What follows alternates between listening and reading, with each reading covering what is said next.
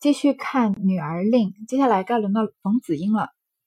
下该冯子英说道：“女儿悲，儿夫染病在垂危；女儿愁，大风吹倒梳妆楼；女儿喜，投胎养了双生子；女儿乐，思向花园掏蟋蟀。”说毕，端起酒来，唱道：“你是个可人，你是个多情，你是个刁钻古怪鬼灵精，你是个神仙也不灵。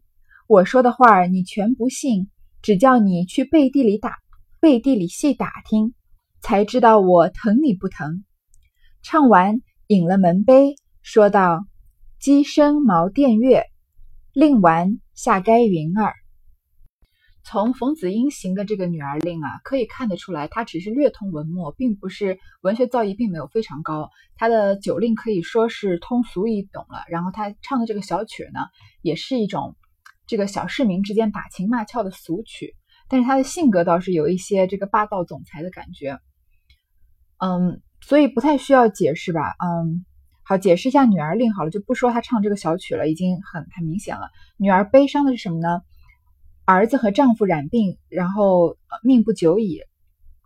女儿发愁的是什么？大风吹倒梳妆楼。梳妆来，梳妆楼应该就是梳妆台的意思吧？风把梳妆台吹倒了。女儿开心的是什么？第一胎就生了双胞胎。女儿开心啊，自己在花园里掏蟋蟀，都是比较呃市井小民的情趣。这个情趣语言是比较平庸的，但它非常符合冯子英的身份，因为他是将军之子嘛，并不是书香门第之后。然后他唱的这个小曲儿呢，就是这个出入风月场的这种打情骂俏，是一个惹人喜爱的女孩子。然后就是他喜欢上一个惹人喜爱的女孩子，但是那个女孩子呢，性格比较嗯比较执拗，然后又又非常鬼灵精的那种感觉。最后唱的最后饮的门杯说的这个酒底呢，是鸡声茅店月，这是唐代诗人温庭筠的一首五言诗。这一句呢是“鸡声茅店月，人迹板桥霜”，什么意思呢？就是呃，诗人啊在刚刚离开驿站的时候，那个古代的那个年代的驿站就是相当于是国家派在各个地方的一个招待所。然后呢，嗯，在这个半夜啊快要转到白天的时候，雄鸡已经开始打鸣了，就是第第二天已经要开始了。但是呢，一轮残月还是悬在这个天上，清冷的月光啊，伴随着早。早行人的这个旅人的脚步踏上了这个旅途，这个景致啊，其实颇有一些枯藤老树昏鸦、小桥流水人家、古道西风瘦马这样的，呃，感觉是非常是嗯比较写实的描写，然后让人感觉这个图图像啊好像就直接出现在人的面前一样。他他这个酒底呢，肯定是说他们那天吃的酒席上面肯定有鸡肉，所以他说鸡声茅店月。接下来就轮到这个青楼女子云儿了。云儿便说道：“女儿悲，将来终身只靠谁？”薛蟠叹道：“我的儿有你薛大爷在，你怕什么？”众人都道：“别混他，别混他。”云儿又道：“女儿愁，妈妈打骂何时休？”薛蟠道：“前儿我见了你妈，还吩咐她不叫她打你呢。”众人都道。再多言者，罚酒十杯。薛蟠连忙自己打了一个嘴巴子，说道：“没耳性，再不许说了。”云儿又道：“女儿喜，情郎不舍还家里；女儿乐，住了箫管弄弦索。”说完，便唱道：“豆蔻花开三月三，一个虫儿往里钻，钻了半日不得进去。”爬到花上打秋千，肉儿小心肝，我不开了，你怎么钻？唱毕，引了门杯，说道：“桃之夭夭。”令完了，下该薛蟠。读到第三个，我们已经读，其实读完冯子英的时候，我们已经知道了曹雪芹的写作的妙处。每一个人行的这个酒令啊，都跟他的身世背景、他所能够受到的教育和他谋以呃用以谋生的工具啊有关系。像贾宝玉呢，就非常的理解和理解女孩子的喜怒哀乐，然后也非常能够欣赏女孩子一些在一些细节上面获得的乐趣。那冯子英呢，因为是将军之后，文学造诣不是很深厚，所以他的诗句啊比较流于表面，但是也比较这个，呃，坦荡荡，爱的也非常直爽。然后接下来是这个云儿，因为云云儿是一个妓女嘛，所以她的喜怒哀乐啊，都跟她的身世有关系。说女儿悲，将来终身只靠谁？她是个妓女啊，她这辈子该靠谁呢？薛蟠就在旁边叹，心疼的说：“你薛大爷在呢，你怕什么？”当然，薛蟠也不是那么有情的人，他男不管男人女人，他都是想玩就玩，玩完了就丢的。所以，嗯，正是因为有他这种人在啊，云儿才会有这样的感叹：将来终身靠谁呢？现在虽然好像很多男人追，但是，呃，未来是没有无依无靠的。女儿愁愁什么呢？妈妈打骂何时休？妈妈就是妓女的养母，也就是老鸨的意思。这个薛蟠又在旁边插话了，说：“我前见到你妈，我叫她不要打你呢。众人都说啊，你要是再多说话，我们就罚你喝酒喝十杯。”薛蟠就不敢再插话了。然后云儿又说呀：“女儿喜，情郎不舍还家里，自己来找他的这个应该算是嫖客吧？嗯，因为太沉迷跟他在一起的时光而舍不得回家，这就是他高兴的事情。”因为觉得可能觉得这个，因为妓女嘛，就是没有从来没有一种家的概念，所以嗯，这个他的这些情郎，他的这些嫖客啊，为了跟他在一起，连家都不用回了，他就可能觉得自己很有成就感，然后也许就觉得自己的未来也许会有依靠，因为家在他心中是最重要的嘛。那这个男人为了他连家都不回，那一定是想要跟自己建立一个家庭了。其实啊，来嗯和妓女在一起的这个嫖客啊，都是贪一一时的鱼水之欢。有可能啊，短时间内不愿意回家，但是怎么可能？很少有人啊，真的为了一个妓女而把自己身边的一切啊，名利、财富和家庭都抛弃的。最后一句呢，女儿乐，住了箫管，弄弦索，就是平，因为都是妓女嘛，都是需要有一些才艺的，尤其是像平儿啊，不是像平儿，尤其是像云儿这这样等级比较高的妓女，所以她琴棋书画样样都通一些。吹完了这个箫管呢，都是竹制的管乐器。管乐器开始啊，弹奏这个弦弦乐器，像这个琵琶之类的。好，这个呃，他的行的这个女儿令呢，还嗯比较让人觉得非常这个感同身受，让他让人觉得能能理解他，嗯，因为他的成长背景和他生赖以生存的这个环境，所以对他还会生出一种同情的感觉。但是接下来他唱的这支曲子呢，就是粗俗不堪了，就可以感，嗯，我们可以深深刻的感受到他这个，因为他毕竟是个妓女的身份。你看看之前宝玉唱的多多么雅的一个一首曲子，然后到这个，嗯，冯子英的唱的这曲虽然很俗，但是也并不并不粗俗，它是比较通俗。那云儿唱的这首啊，已经很很粗俗了，已经开始隐喻一些男女之间这个性爱的事情。他是以这个豆蔻花为喻啊，写这种撩拨挑逗的妓女生活，其实都是就是在说一个男人啊要跟一个妓女发生关系，然后这个妓女呢就是欲擒故纵，嗯，在就在躲着，事实上是就为了这个呃增添这个床上床上事情的这个情趣，所以有这种欲拒还迎的感觉。所以他说啊，花开不开啊，我不开了，你怎么钻？一个虫儿，嗯，一个虫儿往里钻，然后。嗯，钻了半日不得进去，这个都已经是很明显，已经不能叫暗示了，已经是很明显的这个表示是在说，嗯，男女之间的这种嗯性爱上面的事情。最后这句呢，引了门杯，说了桃之夭夭。那这个桃之夭，这个他们的酒席上呢，一定是有桃花了。桃之夭夭呢，是一是源自于《诗经》，是一首祝贺新娘的诗，在。几个月前啊，我一个好朋友结婚，他的这个伴娘还在酒席上面，嗯，讲话的时候引用了这个“桃之夭夭”的这一整首诗，嗯，其实就是在说啊，这个全诗这个“桃之夭夭，灼灼其华，之子于归，宜宜其世家”，后面他们两句就不说了。其实这句，其实“桃之夭夭”这个词啊，在近代的。嗯，小说里面已经被用烂了。嗯，因为可能它的画面让人感觉非常美好，所以不管是嗯现代小说、古代小说，这个尤其是这个网络小说上啊，特别喜欢引用这首诗。就是说啊，诗人看见春天柔嫩的柳枝和鲜艳的桃花，联想到了新娘的这个年轻貌美，然后也也向这个诗人说啊，这个新娘非常宜适宜家，娶了她呀，她一定能让家庭和顺又美满。然后夫妻一定能共白头，是一首很吉祥的呃这个作品。然后呢，他就下令完了，下面就该削盘了。已经我们大家看到，如果这个有一个曲线的话，是从高雅向通俗往一步一步递进的吧？那宝玉最雅，冯子英已经是通俗，然后允儿有一些粗俗。接下来到薛蟠，你们觉得他会怎么说？怎么行这个女儿令呢？他是一开始就强烈反对行这个酒令的。薛蟠道：“我可要说了，女儿悲。”说了半日，不见说底下的。冯子英笑道：“悲什么？快说来。”薛蟠登时急得眼睛铃铛一般，瞪了半日，才说道：“女儿悲。”又咳嗽了两声，说道：“女儿悲，嫁了个男人是乌龟。”众人听了都大笑起来。薛蟠道：“笑什么？难道我说的不是？一个女儿嫁了汉子，要当旺吧？她怎么不伤心呢？”众人笑得弯腰，说道。你说的很是，快说底下的。薛蟠瞪了一瞪眼，又说道：“女儿愁。”说了这句，又不言语了。众人道：“怎么愁？”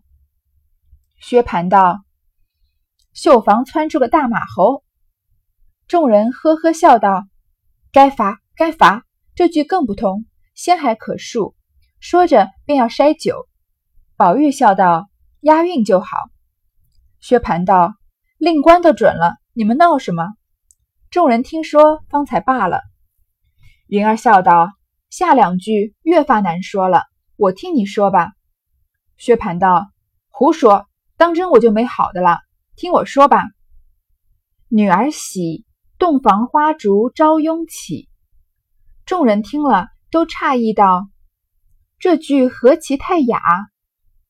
薛蟠又道。女儿乐，一根鸡巴往里戳。众人听了，都扭着脸说道：“该死，该死！快唱了吧。”薛蟠便唱道：“一个蚊子哼哼哼。”众人都怔了，说：“这是个什么曲儿？”薛蟠还唱道：“两个苍蝇嗡嗡嗡。”众人都道：“罢罢罢！”薛蟠道：“爱听不听，这是新鲜曲儿，叫做哼哼韵。”你们要懒怠听，连酒底都免了，我就不唱。众人都道：“免了吧，免了吧，倒别耽误了别人家。”薛蟠这个令啊，实在是龌龊不堪。而且就算是这样的酒令啊，他还是急得眼睛铃铛一般，瞪了半天，吭吭哧哧挤出来的。想了好久，这个女儿悲啊，悲了半天不知道说什么。但是他中间有一句却非常非常的雅，这是薛蟠这整部《红楼梦》里面说出来最雅的一句话。他说：“女儿喜，洞房花烛朝拥起。”在洞房花烛夜之后的第二天啊，新婚呃新婚之夜过去嘛，然后第二天早上懒懒的不想起来，这个画面非常的美好，呃美丽。然后大家听了都觉得很奇怪，说这句不是太雅了吗？怎么是你这种人能能说得出来的吗？那他下一句啊，就是彻底的，嗯，不仅是俗，而且不仅这个，如果说子冯子英是通俗。嗯，云儿是粗俗的话，那薛蟠就是彻底的低俗不堪了。这这几个字啊，真一般这个嗯受过教育的人一辈子也不太会从他们的嘴巴里说出这两个字来的。所以大家都扭着脸说：“该死，该死！”就不评价了，快唱吧，太俗太俗了。然后他唱这个什么蚊子哼哼哼，苍蝇嗡嗡嗡的，因为薛蟠在这个酒席上就是起一个小丑的角色嘛，但是他的性格又非常豪爽，所以大家也喜欢跟他结交。这里，嗯，虽然写到这么俗啊，但是我们也要佩服曹雪芹，他能一章之前，他才刚刚能写出以林黛玉的口吻，嗯，写出这个《葬花吟》这样雅，这样，嗯，从女孩子的角度思考人生的诗句，下一回就能以薛薛蟠一个纨绔子弟、没有受过教育的人的程度，写出这么俗、这嗯这么低俗到底的这个，嗯，女儿令，也是他的，也可以说他的这个，嗯，曹雪芹的弹性非常大了。接下来轮到蒋玉菡了，是刚刚出现的这个戏子。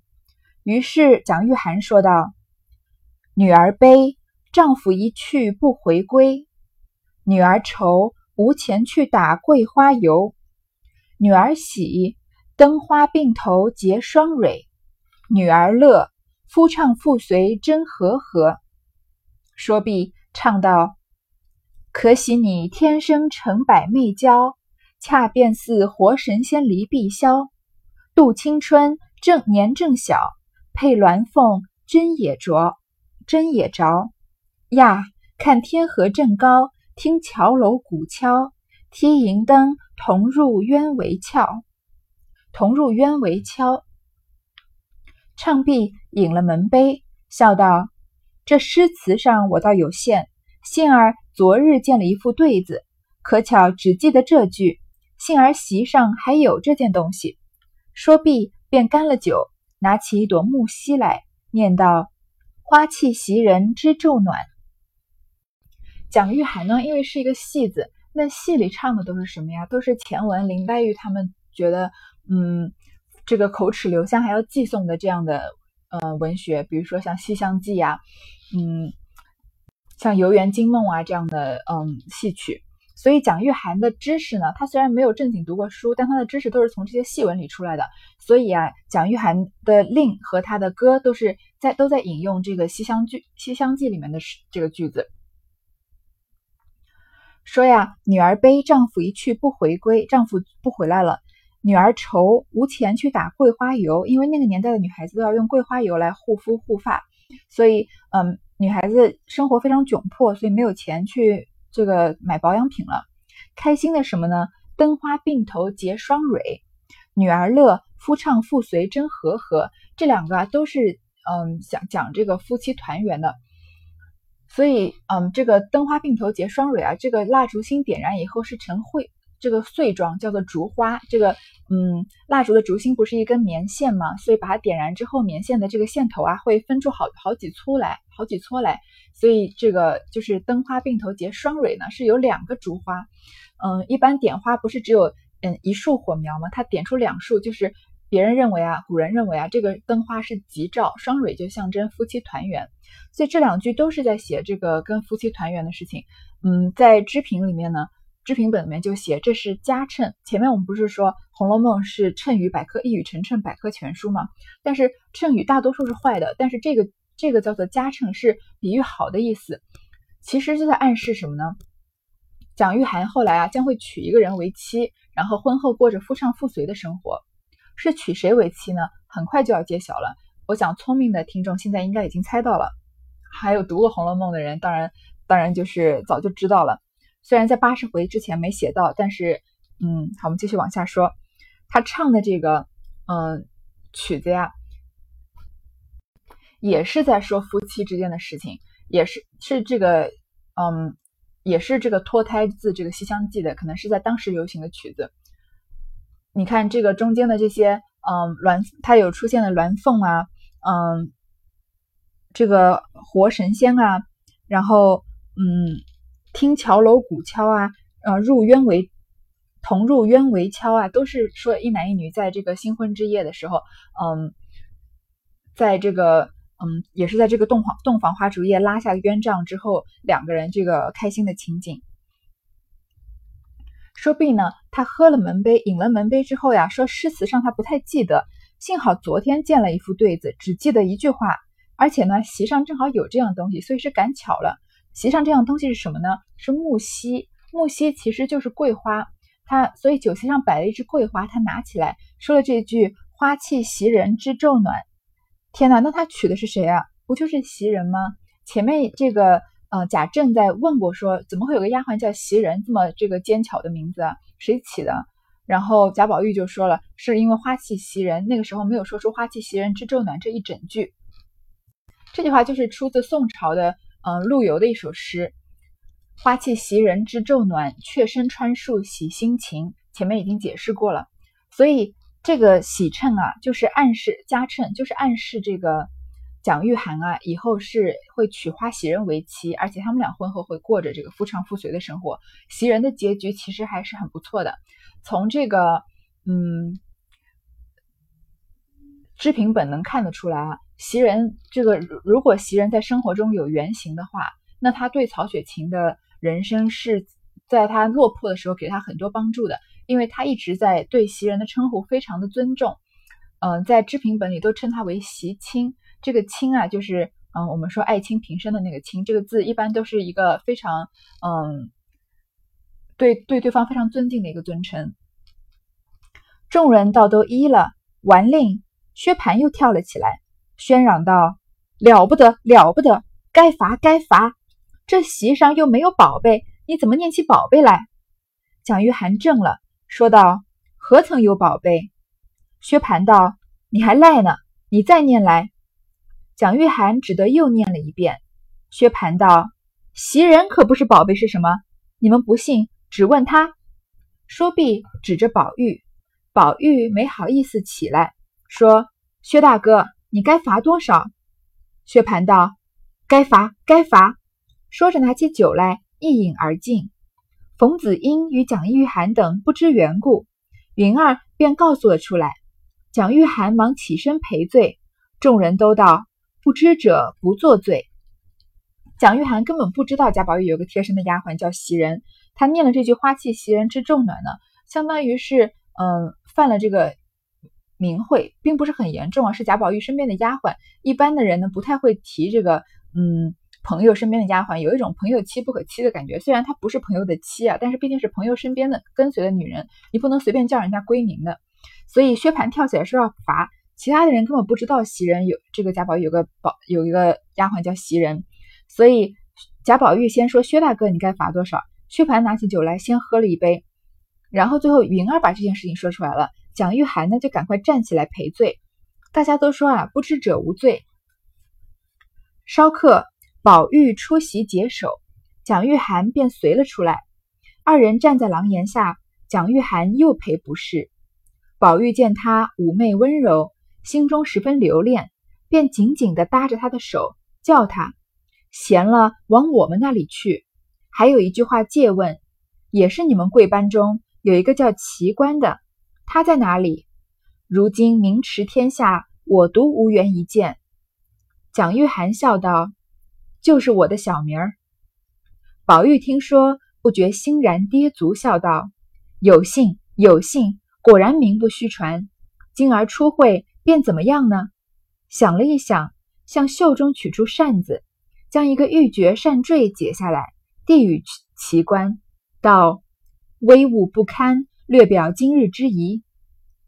奇观接了，笑道：“无功受禄，何以克当？也罢，我这里得了一个一件奇物，今日早起方系上，还是簇新的，聊可表我一点亲热之意。”说毕，撩衣，将系小衣儿一条大红汗巾子解了下来，递与宝玉道：“这汗巾子是茜香国女国王所供之物。”夏天系着，肌肤生香，不生汗渍。昨日北静王给我的，今日才上身。若是别人，我断不肯相赠。二爷，请把自己系的解下来，给我系着。宝玉听说，喜不自禁，连忙接了，将自己一条松花绿的汗巾解了下来，递与奇观。贾宝玉出去解手啊，蒋玉菡就跟了出来。看来蒋玉菡有心要接近贾宝玉。两个人站在廊檐下呢，蒋玉菡又在跟贾宝玉赔不是，说不小心犯了你丫鬟的名讳。贾宝玉啊，看蒋玉菡长得妩媚温柔，心中十分留恋，还记得吗？蒋玉菡是在戏班中专门扮小旦的，那当然长得是呃，应该比较女性化，就紧紧的搭着他的手。这个时候，蒋贾宝玉对蒋玉菡的这个心情，可能有点像他当年见到秦钟时候，就有点一见钟情，男和男生，男人和男人之间的这种一见钟情的感觉。说呢，闲了往我那边去去。然后他还向蒋玉菡打听一个人叫奇观，说他名驰天下，我独无缘一见。这个戏班子里的人不都叫什么官什么官的吗？之前在贾府的戏班子里不是出现过灵官吗？然后蒋玉菡就说啊，奇观就是我的小名儿。原来百闻不如一见啊。贾宝玉一直心心念念想见的奇观啊，就是今天一起同桌喝酒的蒋玉菡。贾宝玉听了当然很高兴呢，说名不果然名不虚传，今天初会。便怎么样呢？要送他什么呢？说着啊，就向袖中取出扇子，将一个玉珏扇坠取下来，解下来，是一个比较名贵的东西吧，贾宝玉贴身的扇坠。就说啊，微物之微物不堪，略表今日之意。说小东西，你就简单就当做我们今天见面的见面礼。奇观接了呢，说无功受禄，何以克当？无功不受禄嘛，我怎么好意思拿你这样的东西呢？说也罢，他有一件奇物啊，今天早上刚系上，还是簇新的。聊表啊，他一点亲热之意，什么东西呢？贾宝玉如果说送蒋玉菡的扇诀还是一个比较普通的东西的话，如果我们拿来类比呢，也许相当于这个，嗯，红玉和贾贾琴吗？贾云交换，嗯，这个手帕，那这个蒋玉菡给贾宝玉的东西可就大有深意了，将纪晓一的一条大红汗巾子解下来。这个汗巾子虽然也是手帕的一种啊，但它可不是那么简单的东西啊。它的功能啊，嗯，除了这个要擦擦身体吸湿之外，还是做腰带束衣系内衣的。所以不是在系在外面的腰带，是系在内衣里面，把这个呃贴身的衣服束起来的。那算是一个非常虽然不像内衣内裤那么隐私啊，但是也是相当有私密私密程度的东西了。它要解下来呢，肯定是先要把外衣撩开，才能把这个汗巾子解下来的。所以呢，他就说啊，这是北晋王才送他的，今天才上身，是茜香国女国王所供之物。所以这个曹雪芹虚拟了一个茜香国，那个国王是个女人，说是他的呃供给女国王的东西，是贡品。夏天系着呢，肌肤生香，身上会有一种自然的香味，不生汗渍，就可能相当于我们现在的这个止汗喷雾一样。他说是北晋王给他的，北晋王既然能给蒋玉菡一个汗巾子，可见。北晋王对跟蒋玉菡的关系也不一般吧？后面能看得出来，蒋玉菡跟其他的王爷关系更不一般。然后呢，他不仅把自己的送给贾宝玉，而且还说一个什么：“二爷，请把自己系的解下来给我系着。”那两个人就互换汗巾子了，是一个非常嗯私密、非常暧昧的一个行为了。贾宝玉听了呢，就喜不自禁，连忙接了下来呢，把自己的松花绿汗巾解下来递给奇观了。二人方束好，只听一声大叫：“我可拿住了！”只见薛蟠跳了出来，拉着二人道：“放着酒不吃，两个人逃席出来干什么？快拿出来我瞧瞧。”二人都道：“没有什么。”薛蟠哪里肯依，还是冯子英出来才解开了。于是复又归坐饮酒，至晚方散。到这里呢，这一回的前半段，蒋玉菡情赠茜香罗，就嗯到这里告一段落了。好，这回先读到这里。